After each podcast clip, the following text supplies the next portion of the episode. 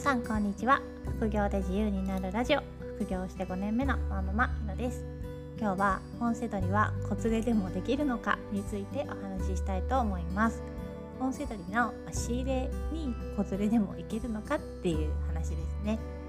主婦の方や男性でも小さいお子さんがいる方はなかなか一人で自由に動ける時間を持つのって大変ですよね。まあ、子連れでも本セドリの仕入れができたら仕入れがはかどるのになぁと思うかもしれません。というか私は思ってました。子連れでも本セドリの仕入れができるかというのは子どもの年齢が大きいと思います。あとはそのお子さんの性格にもよりますかね。私の経験談から言うと赤ちゃんの頃かそれが5歳6歳ぐらいまで大きくなった後だったらできるかなと思いますが1歳から5歳ぐらいまでの間はちょっと難しいと思います。私が本セドリを始めたのは子供がまだ0歳の時です。仕入れは主人や母が子供を見てくれている時に行くことが多かったんですけど抱っこ紐で散歩をしている時に子供が寝てたら仕入れに行くこともありました。あんまり遠くまでは行けないですけどね。もちろん1人で仕入れに行く時よりは効率がガタ落ちです。抱っこ紐をしてるのでスマホでリサーチしにくいし上の方の棚を見るのは結構肩が重くて辛いんですよね。ブックオフの BGM は結構音量が大きいので子供が寝てるなと思ってもお店に入った瞬間に起きちゃうっていうこともありました。またたくさん仕入れ対象を見つけても重くて持って帰れないっていうデメリットもあります。だから赤ちゃんの時抱っこひもの時なら仕入れはできるはできるんですけどおすすめはしないです。メリハリをつけて、まあ、赤ちゃんと過ごす時は過ごす。誰かが見てくれる時にちょっと12時間だけ、まあ、失礼しますと言って集中して仕入れに行く。その方がおすすめです、まあ、子供が大きくなってきて5歳から6歳ぐらいになると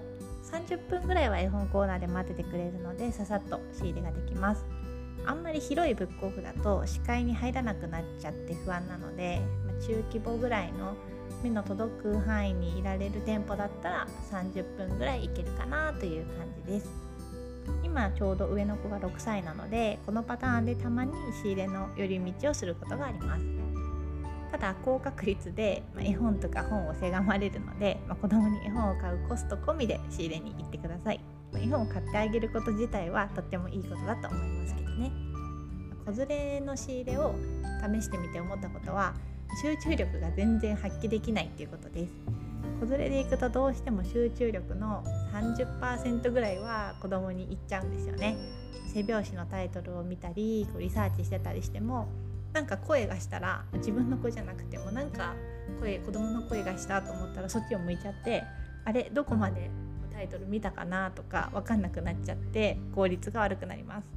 個人の状況によるんですけどできれば自分一人で仕入れに行ける時間を作ってで時間を決めて集中してリサーチをした方が時間効率はいいかなと思います。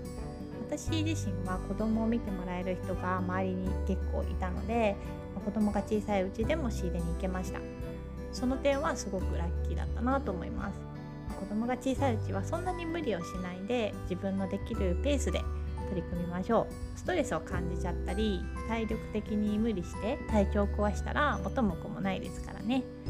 子連れで仕入れに行くっていうのはやっぱり大変です。そういう意味でもセドリは家族の協力が必要かな家族の理解と協力が必要かなと思います。ログでは本セドリの販売例ややり方を紹介しているので興味がある方は是非ご覧ください。子供がいる方は結構絵本とか児童書の仕入れなんかもおすすめですよ。110円で売っていることが多いので4冊ぐらいセットにすると結構利益が出しやすいです。是非参考にしてみてくださいね。